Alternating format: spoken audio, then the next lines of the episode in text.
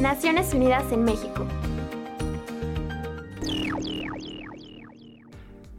El director de la Organización Mundial de la Salud, Tedros Adhanom, aseguró que el brote de coronavirus COVID-19 en China y otros 28 países no puede ser llamado una pandemia aunque tiene el potencial de serlo.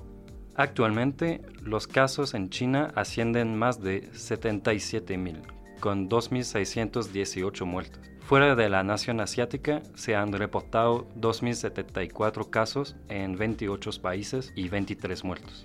Aunque la propagación rápida del virus COVID-19 por países como Irán, Italia y Corea del Sur son preocupantes, el doctor Adhanom explicó que por el momento no estamos presenciando la propagación mundial incontenible de este virus y no estamos presenciando una enfermedad grave o muerte a gran escala. El secretario general de la ONU, Antonio Guterres, lanzó este lunes en Ginebra un plan de siete puntos para revitalizar los derechos humanos. Según el titular de la ONU, el Estado de Derecho se está erosionando en diversos lugares del mundo. La gente se alza contra los regímenes políticos que no los tienen en cuenta y contra los sistemas económicos que no consiguen la prosperidad en beneficio común. Antonio Guterres advirtió sobre un nuevo grupo de desafíos ligados a los grandes movimientos, como la crisis climática, el cambio demográfico, la rápida urbanización y la marcha de la tecnología.